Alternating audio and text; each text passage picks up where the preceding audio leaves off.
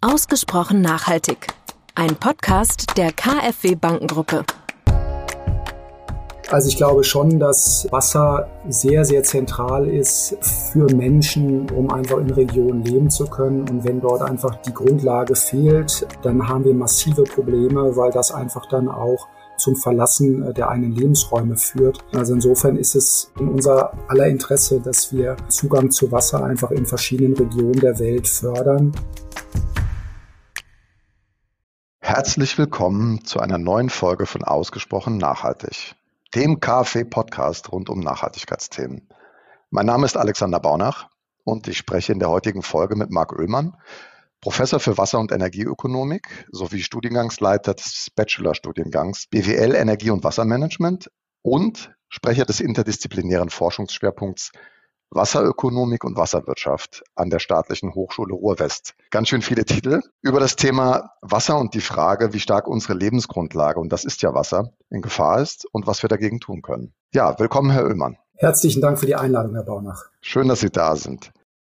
Ja, Wasser ist in aller Munde, kann man sagen, täglich und auch medial. Ähm, aber starten wir gleich mit einer Einordnung zum Thema von Ihnen. Ja, gibt es für den Menschen eine wichtigere Ressource als Wasser?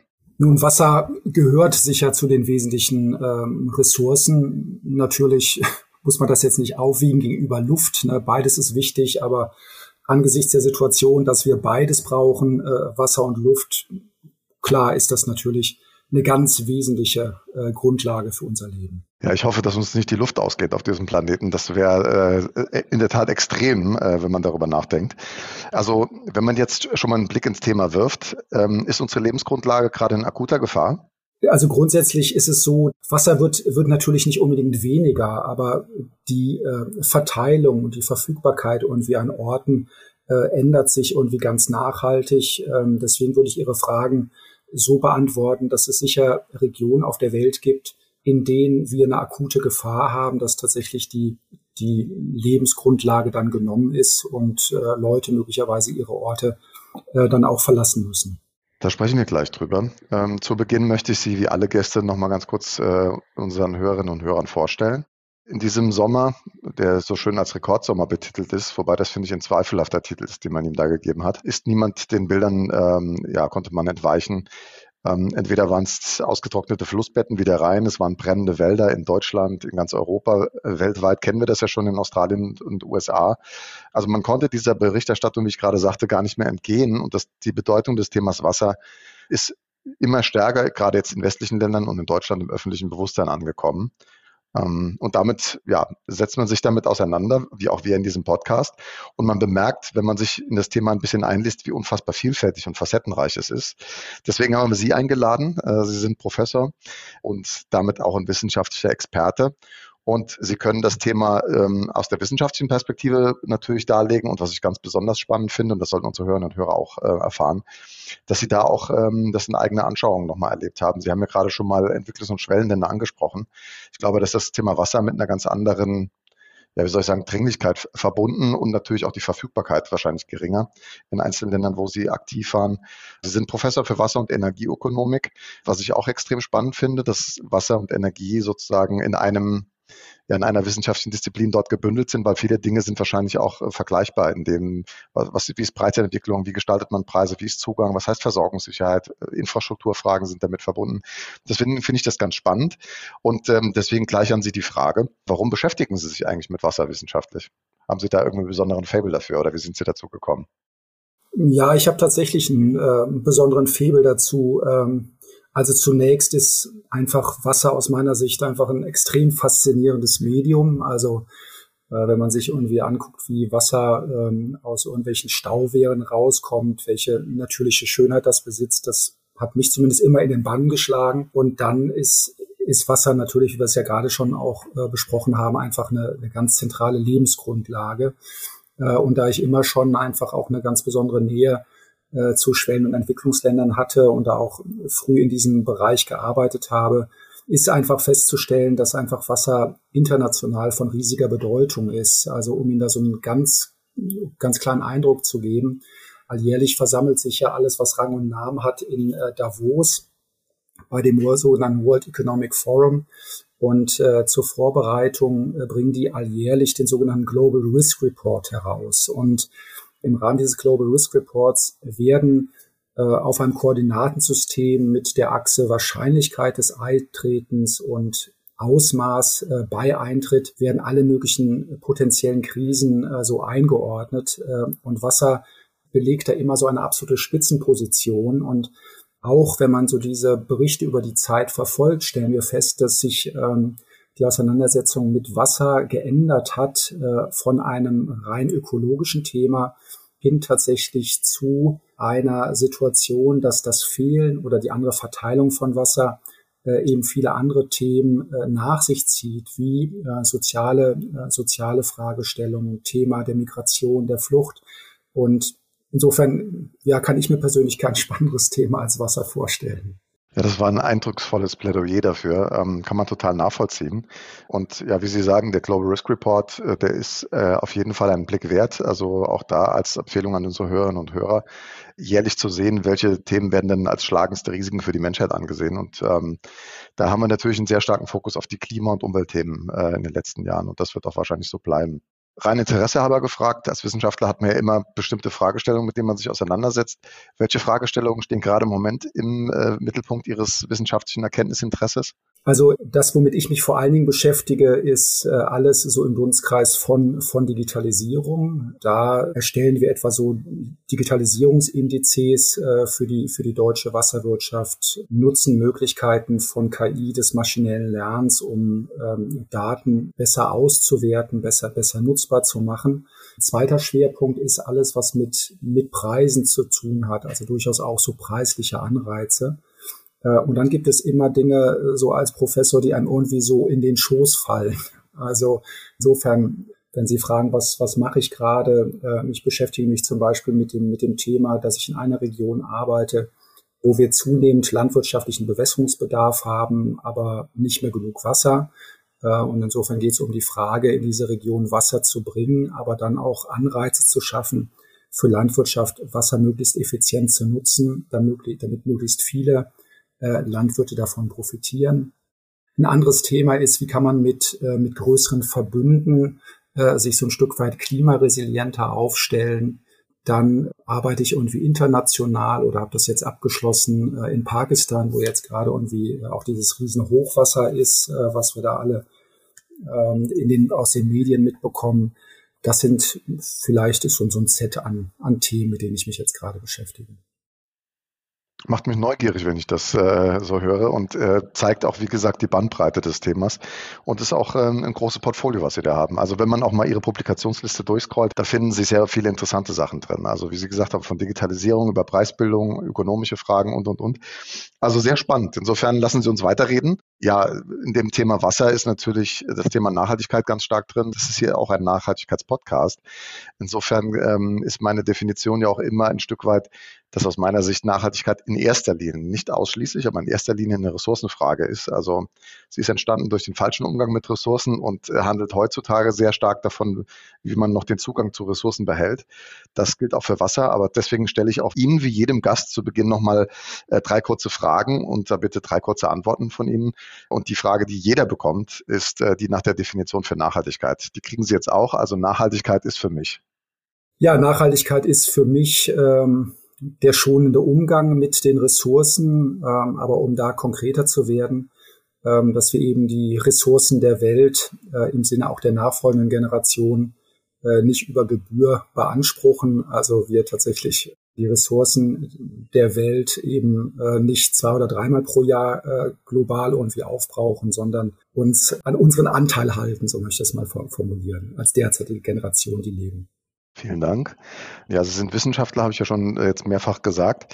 Da ist natürlich die Frage, was macht mehr Spaß, Forschung oder Lehre?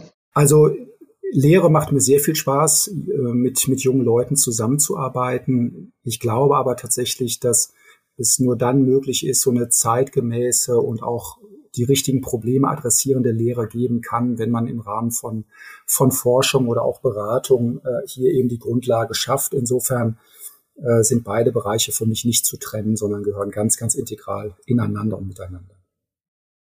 Man muss sich ja nicht zwingend entscheiden hier. Insofern ist das total nachvollziehbar, was Sie sagen. Ähm, und dann jetzt nicht ganz ernst gemeint, flapsig, wo fährt man hin als äh, Wasserwissenschaftler? Ans, eher ans Meer oder dann doch in die Berge? Oder beides? Eher in die Berge, um mich von Wasser zu erholen. okay. Das muss dann nicht den ganzen Urlaub noch auf Wasser schauen. Okay. Wir hatten ja gerade auch das Thema die Bilder dieses Sommers und Sie haben es ja auch gerade nochmal angesprochen. Also es, gibt, es gab nicht nur Waldbrände und ähm, Dürre in den Flüssen, sondern auch diese historische Flutkatastrophe in Pakistan. Ähm, also man muss mit beiden Dingen umgehen, mit zu viel und zu wenig äh, Wasser. Und Sie haben ja auch gesagt, Wasser ist aus Ihrer Sicht natürlich immer verfügbar, ganz klar. Es gibt ja einen Wasserkreislauf auf diesem Planeten. Würden Sie sagen, mal so ein bisschen populärwissenschaftlich gesprochen, ist der Wasserkreislauf im planetaren Rahmen ein bisschen aus den Fugen geraten oder könnte sich sowas wieder normalisieren? Also ich muss zunächst einmal sagen, ich bin, bin selbstverständlich äh, jetzt hier kein, kein Klimawissenschaftler. Deswegen bin ich vielleicht ein bisschen, bisschen mehr mit der Thematik beschäftigt, als das äh, Ihre Zuhörer sind. Aber nichtsdestotrotz rede ich natürlich jetzt von, von den Dingen, die auch ich meinerseits irgendwie gelesen habe und mit denen ich mich zumindest wissenschaftlich äh, nicht da zentral beschäftige. Was ich wahrnehme, äh, einfach aus der ganzen wissenschaftlichen Diskussion und Literatur, ist es leider so, dass äh, der Wasserkreislauf nicht aus den Fugen geraten ist, sondern er sich nachhaltig einfach verändert, äh, hin möglicherweise äh, zu ganz neuen Zusammensetzungen, geprägt eben dadurch, dass sich die Windsysteme verändern, wir äh, in dem Zusammenhang einfach stabilere Wetterlagen haben. Und so kommt es eben dazu, dass aufgrund dieser sehr viel stabileren Lagen wir beides sehen, sowohl eben äh, Starkregen als auch lange Phasen der Trockenheit. Ähm, und das ist tatsächlich besorgniserregend. Dann, ähm, wie soll ich sagen, Sie haben es ja auch äh, gesagt, dass Sie kein Klimaforscher sind. Trotzdem die Frage dann, ähm, das würden Sie schon als äh, unmittelbare Folge auch des Klimawandels sehen und nicht im Rahmen einer natürlichen Veränderung von entsprechenden Subsystemen, die in dem ganzen, im planetaren Rahmen wirksam sind. Also ich, ich arbeite, arbeite in der Forschung viel auch mit Klimaforschern zusammen und ähm, soweit ich das wahrnehme, scheint da kein Zweifel mehr angebracht, sondern das scheint durchaus Auswirkungen des Klimawandels zu sein. Also wenn wir dann auf Deutschland schauen, äh, jetzt mal, ich habe ja gesagt, das Thema ist im öffentlichen Bewusstsein angekommen. Würden Sie sagen, wir haben schon Handlungsdruck äh, hier in Deutschland oder haben wir noch ein bisschen Zeit, die Dinge gründlich zu machen, wie wir das ja so gerne machen in Deutschland? Also ich glaube schon, dass wir uns über, über Anpassungsstrategien ähm, Gedanken machen müssen de facto haben wir ja wirklich so diese, diese zwei Situationen. Einmal haben wir eben zu wenig Wasser, einmal haben wir zu viel Wasser.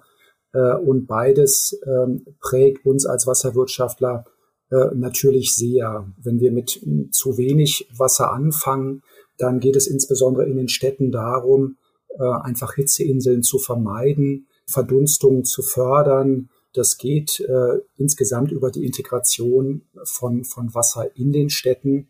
Ähm, da profitieren wir etwa ganz viel auch von, von Erfahrungen anderer Länder, zum Beispiel der Niederlande. Daneben äh, haben wir natürlich auch das Thema des zu viel Wassers, äh, wie man äh, leider in ganz besonderer Art und Weise auch im Ahrtal und wie hat, hat erleben und erfahren müssen mit seiner kompletten Zerstörungskraft. Und äh, in dem Zusammenhang ja, geht es, geht es natürlich schon darum, unsere Systeme so ein Stück weit resilienter zu machen da geht es beiweise in den Städten dann, dann darum, darauf zu achten, dass, wir das nennen, äh, Niederschlagswasser eben nicht kanalwirksam wird, also dass dieses Niederschlagswasser dann äh, möglichst spät erst auch tatsächlich in die Kanäle gelangt. Äh, das macht man durch unterschiedliche Förderungen von, von dezentraler Niederschlagsversickerung beispielsweise. Man macht sich Gedanken darüber, wenn wir solche stark Niederschlagsereignisse haben, wie leiten wir Wasser so ab, dass es eben kein Gefahr oder weniger Gefahr für Leib und Leben gibt, dass man möglicherweise einfach ähm, Wasser beispielsweise auf einen Sportplatz leitet oder in einen Park, den zwischenzeitlich flutet. Das hört sich jetzt alles ziemlich einfach an, ist in der konkreten Praxis, aber eine sehr komplexe Materie, in einfach der Kooperation mit anderen Einheiten der Stadt dann auch einen Konsens dazu erzielen, äh, wie man eben dann auch Wasser beispielsweise strukturiert ableiten kann. Ähm, deswegen ist höchste Eisenbahn gegeben, dass äh, wir uns mit diesen Anpassungsmaßnahmen ähm, auseinandersetzen. Natürlich hat diese Themen, diese Themen zu wenig Wasser, zu viel Wasser auch noch weitere Gesichtspunkte, die ich vielleicht irgendwie kurz nennen, äh, nennen möchte. Und zwar ist es so, dass äh, wir leider die Problematik haben, dass wenn wir Starkniederschläge haben, dann hilft es ausgetrockneten Boden eigentlich nahezu gar nicht. Ähm, dann ist es fast egal, ob wir, ist völlig egal, ob wir eine, ob wir eine Straße haben oder einen Platz äh, oder, oder, oder Boden. Das fließt einfach ab. Versickern tut da überhaupt gar nichts. Ähm, deswegen geht es natürlich schon um die Frage, wie können wir irgendwie dann, dann Wasser äh, irgendwie im Raum halten. Deswegen würde ich auch glauben, äh, dass wir so das Thema etwa neue Talsperren, was wir jetzt wirklich über Jahrzehnte nicht diskutiert haben, dass das wieder bei uns äh, auf die Agenda gerät, äh, um regional einfach ähm, Wasser auch irgendwie verfügbar zu halten. Und last but not least, und das finde ich als Ökonom besonders interessant, ändert sich natürlich in solchen langen Hitzeperioden auch das Nachfrageverhalten. Ich habe einfach hohe Lastspitzen, weil alle gleichzeitig etwa den Rasen sprengen. Und in dem Zusammenhang kann es sein, dass äh, einfach unsere Kapazitäten, äh, die wir haben, nicht ausreichen. Und dann gibt es eigentlich nur die Möglichkeiten, das ist der klassische erste Impuls. Ich baue meine Kapazitäten aus und äh, als Ökonom äh, bringe ich dann immer gerne ein, naja, können wir denn nicht möglicherweise auch auf das Nachfrageverhalten einwirken äh, und vielleicht äh, Nachfrage im Zeitverlauf durch Anreize äh, verschieben. Genau, das würde ich sagen, sind so die Themen, wenn Sie nach dem Handlungsdruck fragen infolge von Klimawandel.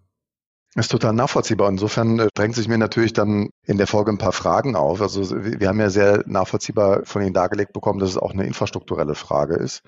Äh, und das ist, glaube ich, auch schon ähm, jetzt in den, in den Kommunen als äh, Punkt auch ein Stück weit verankert ist. Ich glaube, da gibt es schon viele Kommunen, jetzt, ich glaube, Stadt Berlin fällt mir jetzt irgendwie ein, oder Potsdam, äh, die, die da schon sehr strukturiert und systematisch an das Thema rangehen. Das Regenwassermanagement mit größerer Kanalisation, Ausweichflächen. Mm, aber dann, dann werfen wir doch mal, noch mal einen ganz kurzen Blick auf diese grundsätzliche Infrastruktur in Deutschland wenn man sich damit beschäftigt, dann ist das, wie ich finde, Sie können mir gerne widersprechen, so wie ähm, in vielen anderen Dingen, jetzt beispielsweise Müllentsorgung, dass wir ein sehr, sehr weit entwickeltes Land äh, hier in Deutschland ja schon sind. Also wir haben ausreichend Wasser in der Regel verfügbar. Man dreht einen Wasserhahn auf, da kommt was raus und äh, dann hat man kein Problem. Man kann das Wasser auch aus der Leitung trinken, ist ja auch ein sehr großer Vorteil. Also nicht für jedes Land auf der Welt äh, gilt das, ähm, was auch irgendwie Resultat wahrscheinlich vieler Umweltmaßnahmen aus den 70er Jahren ist, wo wir als KfW auch viele Dinge gefördert haben. Kläranlagen, Einleitung von, von industriellen ähm, Abfällen in, ins Wasser hat man vermieden. Also die Qualität ist sehr stark gestiegen. Trotzdem wäre die Frage äh, im Vergleich zu anderen infrastrukturellen äh, Gebieten in Deutschland, sind die Strukturen denn so, wie sie sind, noch zukunftsfähig? Äh, oder müssen wir an diesen Strukturen auch nochmal was ändern? Weil wir haben ja in Deutschland in vielen Strukturen, Verkehrswege, Gleise, Internet in den letzten 30 Jahren eigentlich viel zu wenig getan. Also ich glaube, Sie, Sie sprechen mit Ihrer Frage zwei, zwei wichtige Punkte an. Vielleicht so zur Struktur, wenn wir über die Struktur reden. Ähm, wir haben jeweils 6000 ungefähr Wasserversorger in Deutschland, 6000 Abwasserentsorger. Ähm, das ist eine ganz schöne Menge. Gleichzeitig ist der Vorteil so dieser doch sehr kleinteiligen Struktur, äh, auch gegenüber anderen Ländern, dass wir dort einfach so diese kommunale Verwurzelung haben, also doch eine besondere Nähe der Wasserverabwasserentsorger äh, zu den, zu den Bürgern. Das ist da sicher, sicher positiv. Ich glaube aber durchaus, dass es angesichts zu der Herausforderung viel stärker notwendig ist als früher, in größeren Einheiten, in größeren regionalen Einheiten auch zu denken. Das bedeutet nicht notwendigerweise, äh, dass wir jetzt irgendwelche Unternehmen zwanghaft zusammenlegen. Das würde ich nicht sagen, dass das notwendig ist. Äh, man kann dort irgendwie auch über andere Formen äh, so der interkommunalen Zusammenarbeit nachdenken, dass möglicherweise äh, eine Gruppe von Wasserversorgern und Abwasserentsorgern dann gemeinschaftlich eine Tochter oder so etwas gründen, die dann für sie gewisse Dienstleistungen dann irgendwie anbieten. Das ist eher so das, ähm, was ich, was ich erwarte. Wo wir durchaus in Deutschland besonders sind, äh, ist, dass wir tatsächlich die Wasserver- und die Abwasserentsorgung getrennt haben. Das liegt nicht unwesentlich auch an ähm, einer unterschiedlichen Besteuerung. Da würde ich schon sagen, dass ähm, es zunehmend wahrscheinlich interessant ist, äh, Wasserver- und Abwasserentsorgung gemeinschaftlich zu denken. Das sehe ich aber jetzt nicht, dass wir das innerhalb der unmittelbar nächsten Zeit haben, aber es ist eigentlich etwas, was ich schon, schon als wesentlich erachten würde. Der zweite Teil Ihrer Frage beschäftigte sich damit, ob wir einen Investitionsstau haben, ne, wie wir in anderen Bereichen haben. Diese Frage kann ich Ihnen beantworten mit einem klaren Kommt drauf an. okay. Vielleicht der Gestalt, sehr, sehr häufig sind, sind Wasserversorger äh, eben oder die Eigentümer von Wasserversorgern dann etwa auch die, die lokalen Kommunen. Und es passiert leider Gottes, und das ist so eine, so eine Kehrseite auch dieser kommunalen Verortung, ähm, passiert es nicht selten, äh, dass etwa ein Bürgermeister als Aufsichtsratsvorsitzender das nicht so sonderlich toll findet, wenn etwa infolge von Investitionen äh, Wasserpreise steigen. Und äh, insofern gibt es durchaus Wasserversorger, äh, die bei relativ niedrigen Wasserpreisen äh, so einen gewissen Investitionsstau langsam vor sich herzuschieben scheinen. Ähm, es gibt aber auch genauso viele ähm, Wasserversorger, Abwasserentsorger, äh, die da einen vorbildlichen Job machen und die da richtig gut aufgestellt sind. Da gibt es auch äh, verschiedene Möglichkeiten ähm, abzuschreiben, die es ermöglichen, dann eigentlich aus der Innenfinanzierung der Unternehmen äh, doch auch gut Ersatzinvestitionen durchzuführen. Und das passiert mindestens genauso. Also haben wir einen Investitionsstau? Ja, die einen ja, die anderen nein. genau. Aber äh, ich sage mal so, ich entnehme Ihren Worten jetzt schon, dass es äh, nicht vergleichbar ist, jetzt beispielsweise mit der Verkehrsinfrastruktur, wo ja irgendwie auch gefühlt jede Autobahnbrücke in Deutschland äh, gerade äh, saniert werden muss oder neu gebaut wird oder abgerissen wird äh, und überall sehr viele Schlaglöcher sind und man eigentlich gar nicht mehr, äh, wie soll ich sagen, unbehelligt mit dem Auto fahren kann, weil man alle drei äh, Kilometer in der Baustelle hängt irgendwie. Also von so einem Zustand sprechen wir bei den Wasserinfrastruktur wahrscheinlich dann nicht. Also davon sprechen wir bei der Wasserinfrastruktur nicht. Nichtsdestotrotz äh, ist es natürlich von, von ganz großer Bedeutung, dass wir das im Blick halten und dort, wo wir diese Probleme haben, und die haben wir nicht selten, äh, dass wir die dann entsprechend irgendwie auch angehen. Äh, eine Sache, die vielleicht, wo wir so einen Schnittpunkt zu dem Thema Digitalisierung haben, ist, dass einfach digitale Techniken heute anders in der Lage sind, die Qualität äh, der Infrastruktur so nachzuhalten. Äh, und das ist natürlich eine tolle Sache, weil früher haben wir gesagt, wenn wir die abgeschrieben haben, dann ersetzen wir die. Äh, und jetzt können wir die zum Teil irgendwie einfach auch länger nutzen, weil wir wissen, sind ja noch gar nicht kaputt. Ne? Und da hat es viele Entwicklungen gegeben, äh, so mit, mit äh, Altersmodellen, die Kollegen von mir entwickelt haben. Das ist sehr beeindruckend, wie sich dort einfach auch so dieses sogenannte Asset Management, Infrastrukturmanagement dann so im Abwasser-Abwasserbereich weiterentwickelt hat. Sie haben ja schon gesagt, dass wir gerade bei Thema Klimaanpassung äh, auch da viel tun müssen. Das heißt aber schon, dass wir auch irgendwie, also wir brauchen jetzt mehr Rückhaltesysteme, wahrscheinlich müssen Rückhaltebecken gebaut werden. Ich könnte mir auch vorstellen, dass irgendwie in der, in der Infrastruktur jetzt, was jetzt Energiesicherheit angeht, sich schon fragen muss, ja, funktionieren auch die Pumpen? Also brauchen wir da irgendwie zusätzliche Autarkie bei den Wasserpumpen? Weil es ist ja eine Sache, dass Wasser da ist, aber das Wasser dann irgendwie auch verfügbar zu machen, wenn mal die Energie nicht da ist, ist ja, ist ja quasi nochmal eine weitere Herausforderung. Und gleichzeitig hätte ich jetzt irgendwie den Verdacht gehabt, dass es dann wahrscheinlich auch in, darum geht, vielleicht auch alte Strukturen wieder zu beleben. Also Sie haben jetzt Talsperren genannt. Mir fällt spontan jetzt das Beispiel Wiesbaden ein. Die beziehen ja Wasser irgendwie großteils hier aus dem Taunus, wo ich wohne. Ich habe früher in Wiesbaden gelebt. Ähm, aber durch die Dürren der letzten drei, vier Jahre, muss ich sagen, äh, ist da sozusagen äh, schon Druck auf dieser Wasserversorgung. Und wenn man die Pipeline jetzt irgendwie hier zumachen müsste, weil das Wasser hier weniger wird, dann hätte man irgendwie deutlich weniger Wasser zur Verfügung und müsste dann vielleicht irgendwie das alte äh, Wasserwerk, was mal am Rhein stand, was man eingemottet hat, äh, wiederbeleben. Sind das so, so Szenarien, äh, die dann bei den Strukturen Ihnen dann auch vor Augen sind, wenn es darum geht, das System krisenresistent zu machen und, und weiterzuentwickeln? Absolut, so ist es. Also Sie haben da jetzt sehr viel, sehr viel angeführt.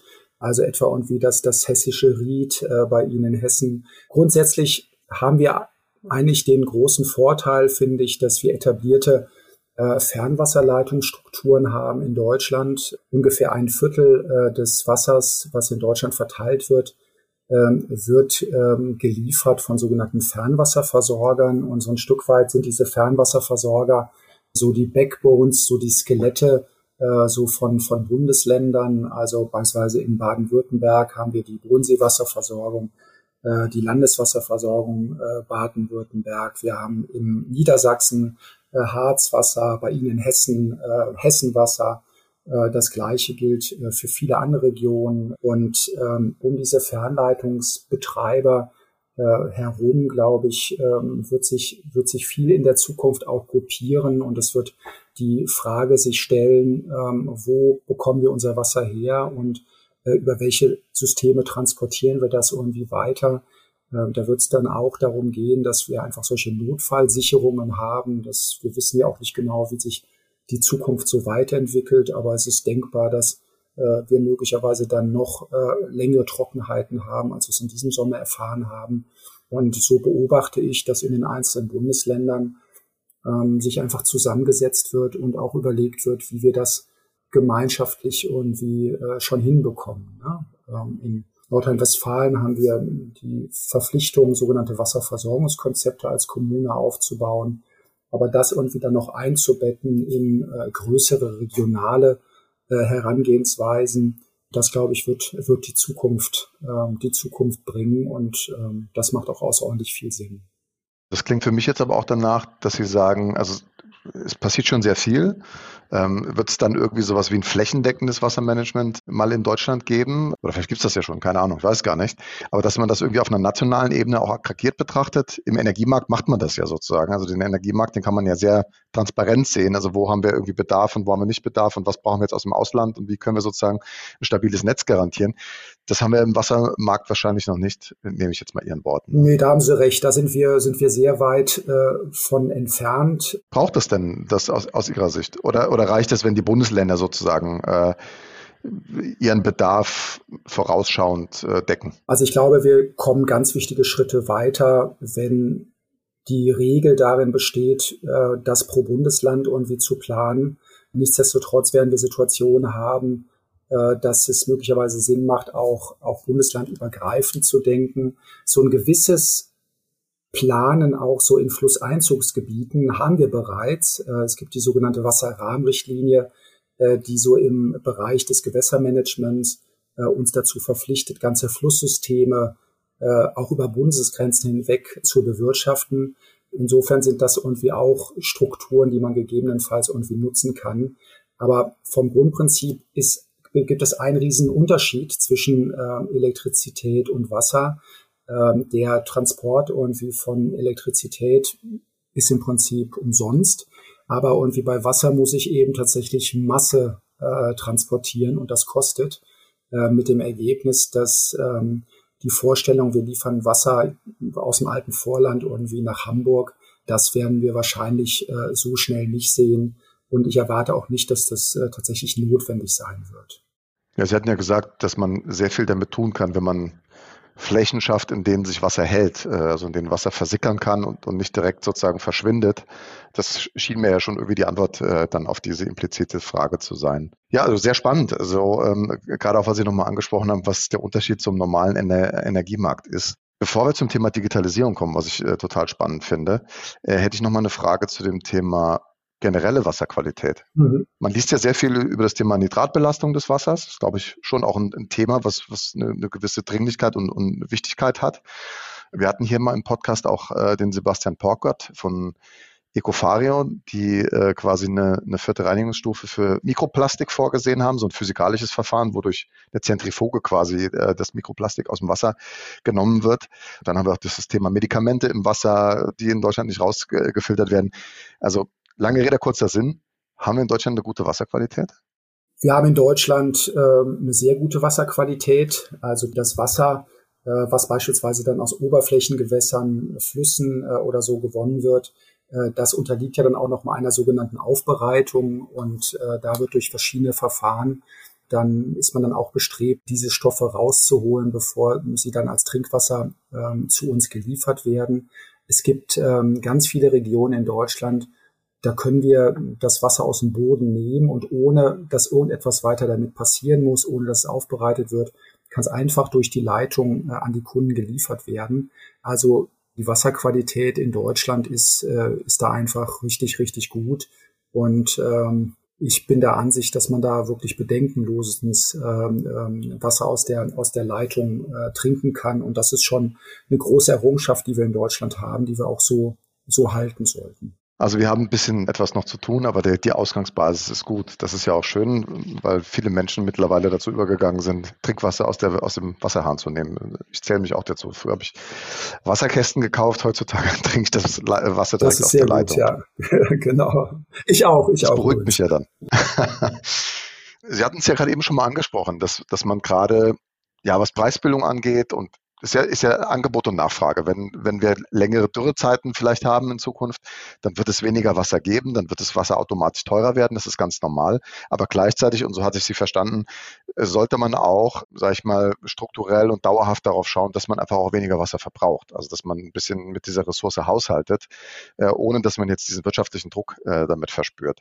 Also hat der Verbraucher da wirklich einen großen Hebel, sage ich mal. Also wenn jetzt jeder von uns sagt, er achtet auf seinen Wasserverbrauch, er duscht kürzer, also es, es mangelt ja gerade nicht an Einspartipps, die sind zwar auf Energie bezogen, aber haben trotzdem auch ganz oft den Wasseraspekt. Also wenn Herr Habeck sagt, dass man morgen kürzer duschen soll, dann geht es ja nicht nur um Strom, sondern auch um den Wasserverbrauch.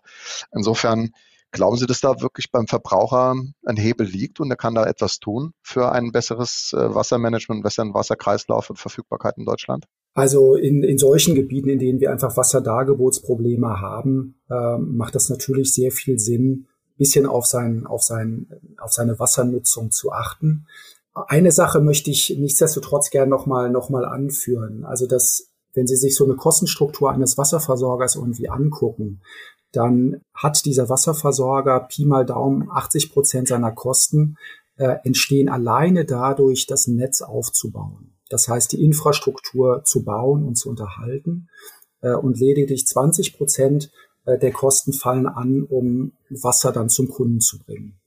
Das führt dazu, dass wir auch immer im Blick haben müssen, äh, wie finanziert sich so ein Wasserversorger denn tatsächlich irgendwie äh, kurz-, mittel- und langfristig und wenn wir dort einfach massive Nachfragerückgänge ähm, haben, die, wie gesagt, unter ökologischen Gesichtspunkten von Region zu Region total sinnhaft sein mögen, dann hat, haben wir aber nichtsdestotrotz die, die Problematik, dass äh, unser Wasserversorger einfach seine, seine Rechnung nicht mehr bezahlt bekommt und die Gefahr besteht, dass er möglicherweise dann Unterhaltungsmaßnahmen äh, unterlässt, was wir natürlich genauso wenig wollen. Ähm, und vor diesem Hintergrund ist es so, dass äh, wir schon so preisliche Anreize benötigen.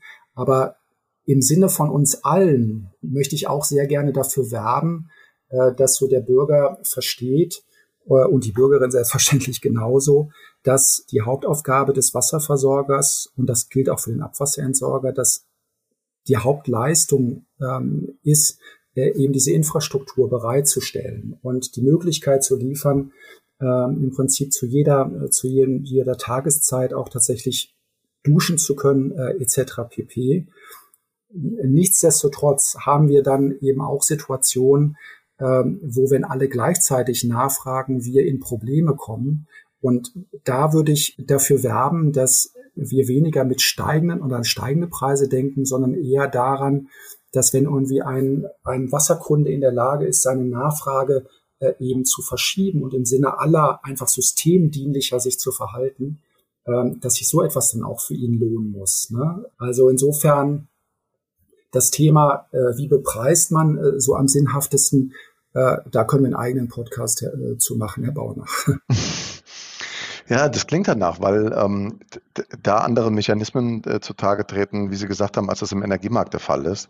Aber spannend finde ich in dem Zusammenhang, ist mir auch in der Recherche vorher aufgefallen, dass der größte Wasserverbraucher in Deutschland natürlich gewerblich ist. So, so ist das auch beim Gas, äh, ist ja ganz klar, wir haben eine starke Wirtschaft.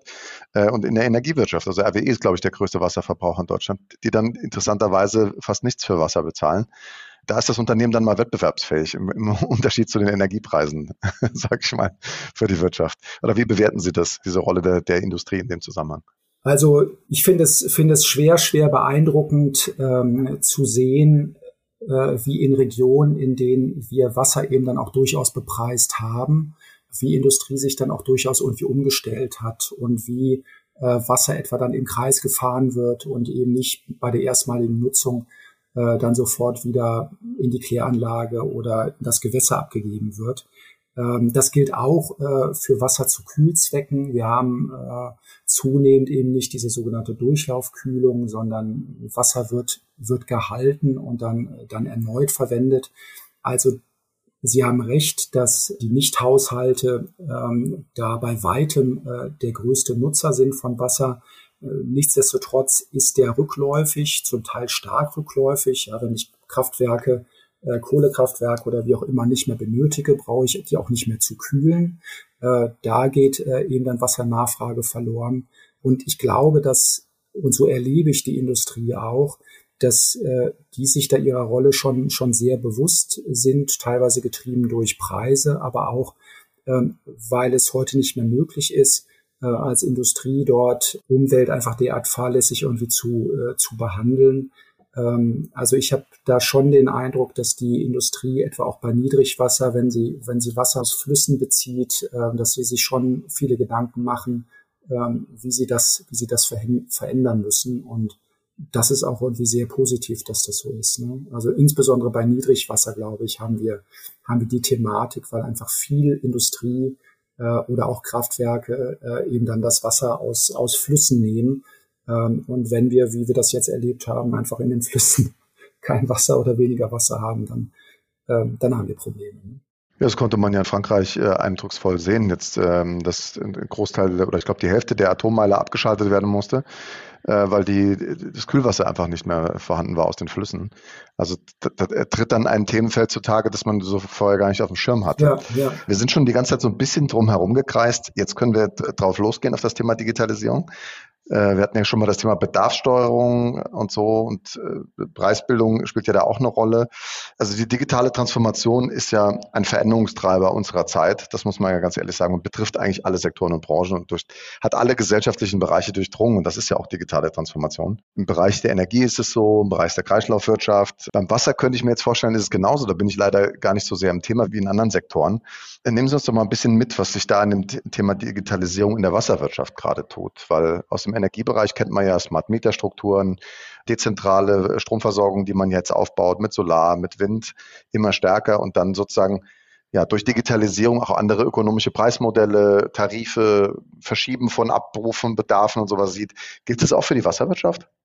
Ja, das, äh, das gilt ganz genauso auch für die, ähm, für, die, für die Wasserwirtschaft. Zum einen ist es äh, bei der Frage, wie halte ich meine Netze bestmöglich in Stand, an dem Punkt waren wir eben schon, Herr Baunach, ähm, da schaffen Sensoren und die Auswertung äh, der Daten aus diesen Sensoren äh, beispielsweise Wasserverluste in Netzen ähm, sehr viel schneller zu detektieren. Ein zweites Element, ich kann natürlich ähm, beispielsweise ähm, sehr viel energieeffizienter agieren. Ne? Ich kann durch irgendwie Geräuschlogger-Informationen viel besser erkennen, äh, wo und welche Pumpen unrund laufen, äh, wo ich möglicherweise dann Instandhaltungstrupps hinschicken sollte, Wartungstrupps.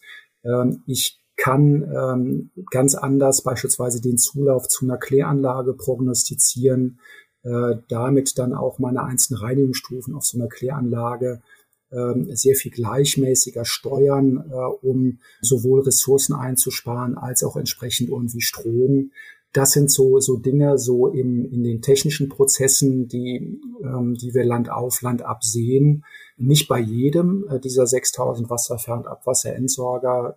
Ähm, da gibt es natürlich auch äh, viele, die sich das noch mal ein bisschen von der Zuschauertribüne angucken, aber zunehmend wird den Unternehmen bewusst, sich mit der Materie auseinandersetzen zu müssen. Wenn wir von dem Themenfeld der Technik so ein Stück weit abstrahieren, stellen wir fest, dass äh, mit dem mit dem Thema so der digitalen, der intelligenten Zähler, ähm, dass wir dort so das ganze Thema der ähm, der Abrechnung äh, einfach sehr viel effizienter gestalten wir können ähm, dann möglicherweise den müssen den den Bürger nicht in einer Tour nerven, dass er uns unten äh, zu seinem Zähler äh, lässt, sondern wir können irgendwie die Daten äh, im Vorbeigehen äh, etwa einsammeln. Äh, es ist möglich, äh, daraus dann auch automatisiert Abrechnungen zu erstellen, Kundenservice damit irgendwie zu verbessern. Äh, das sind Entwicklungen, die massiv auf dem Vormarsch sind und äh, last but not least sind natürlich Daten dann etwa auch für, für meine Fragestellung äh, so, äh, so das Mittel, äh, womit ich arbeite, weil einfach die Daten ähm, mir dann eben auch dabei helfen, äh, zum Beispiel zu prognostizieren, wann wird einfach die Nachfrage besonders hoch gehen äh, und äh, wie können wir dann möglicherweise durch entweder Bonussysteme oder äh, ansteigende Preise Nachfrager zu bewegen, äh, möglicherweise nicht genau zu dem Zeitpunkt ähm, Wasser abzunehmen, wenn das alle andere tun. Ne? Mhm.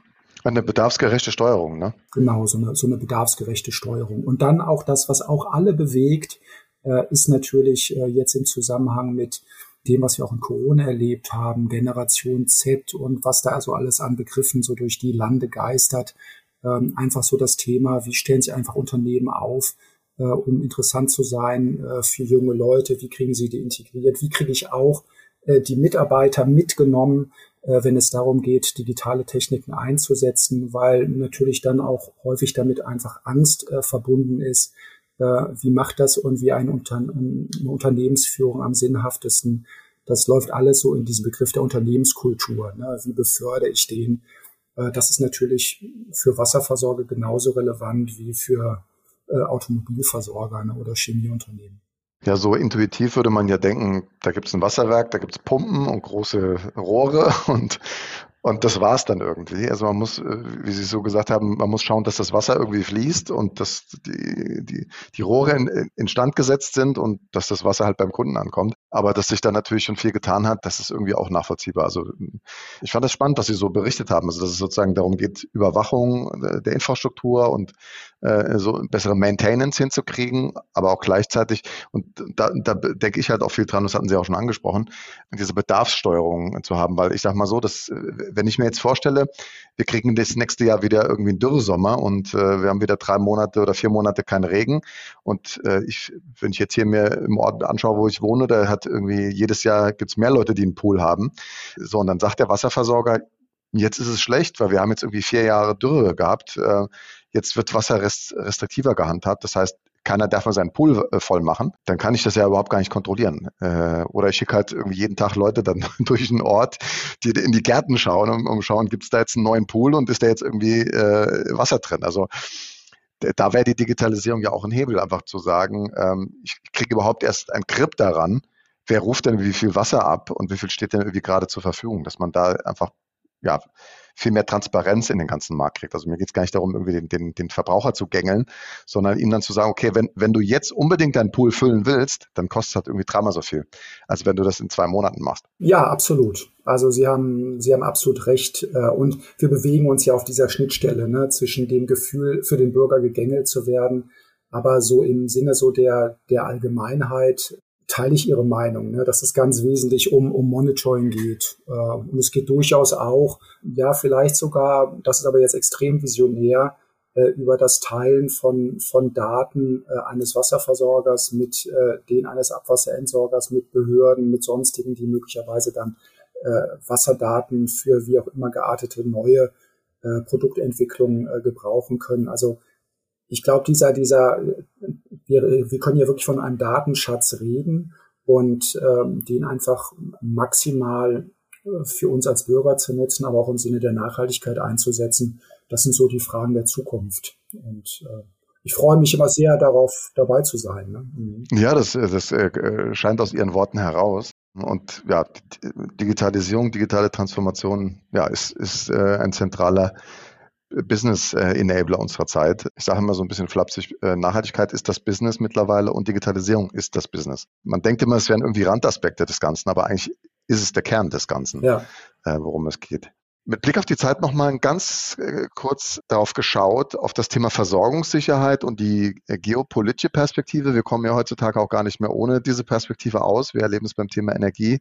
Wir erleben es aber auch bei ganz vielen anderen Dingen. Also ähm, Lieferketten, Abhängigkeit von Rohstoffen aus, aus China, aus Russland, aber auch aus der Ukraine. Ähm, ob das jetzt Nahrungsmittel sind wie Weizen. Also die, die Welt ist globalisiert, aber die Welt ist auch stärker geopolitisch geworden.